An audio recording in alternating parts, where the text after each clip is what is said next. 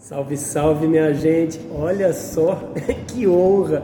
Além de ter amigo do lado, a gente tem especialista do que a gente vai estar tá falando aqui do lado. Sabe quem que é esse cara? Não preciso nem falar. Fala aí, vai. Quem que é você? Ah. Tudo bem, pessoal? É uma honra estar aqui, né? Um dos maiores especialistas em vendas do Brasil, meu amigo André Ortiz. É, a gente está junto aqui em, em Campinas, São Paulo. Nós dois estamos vacinados com a segunda dose. Por isso que estamos, estamos sem... sem máscara aqui, né?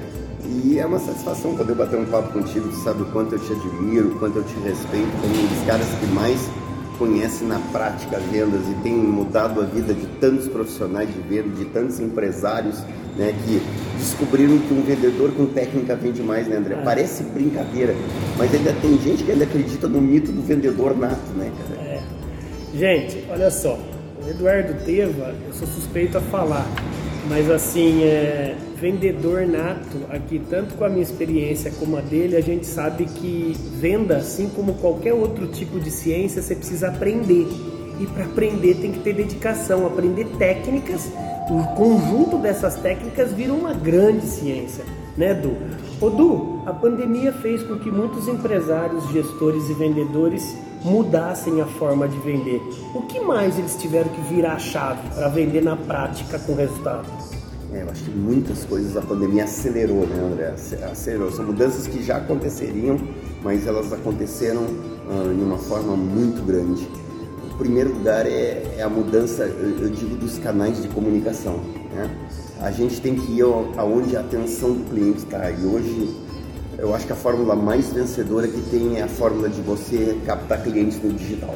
Acho que captação de leads virou a nova arte do mundo das vendas. É, é claro, a captação de leads está substituindo, André, a antiga prospecção, que não é que acabou, mas ela mudou. Ou seja, em vez de eu ficar ligando para 100 pessoas que não gostam mais de ser interrompidas, eu tenho quase certeza que você não gosta mais, hoje é muito melhor aquela pessoa que está vendo a tua propaganda no Instagram, no Face, no LinkedIn, no Google, te pesquisou no Google e deixou ali teu celular e agora você vai falar com alguém que já manifestou interesse. O problema, André, é que tem muita gente que não entendeu essa mudança aconteceu. E o que, que tu tem sentido, assim, André, de outras mudanças que tu vê assim que realmente estão fazendo diferença para as empresas poderem vender mais? É uma coisa interessante, né, que muitas empresas entenderam, principalmente no B2B, né, esse nome chique, que é de empresa para empresa, que ela não precisa mais ter o revendedor dela pegando avião, gastando dinheiro no hotel, como nós estamos aqui, gastando rios e rios de dinheiro em combustível, etc. Não, você tendo contador, tendo é, é, é, programado muito bem o seu, o seu vendedor para vender na frente de uma câmera, do jeito que a gente está fazendo aqui, você vai economizar dinheiro e você principalmente vai economizar o tempo do comprador.